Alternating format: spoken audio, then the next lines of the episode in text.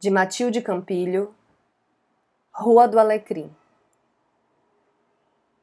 Uma menina desenha uma estrela de cinco pontas à esferográfica bique na palma da mão de outra menina. Chove, e mesmo assim o desenho não sangra. É preciso muito mais do que certas condições climatéricas para que o amor escorra.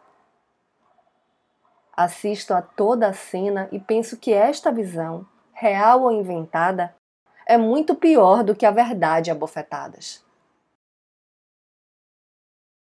Eu sou Renata Ettinger e esse é o trago número 9.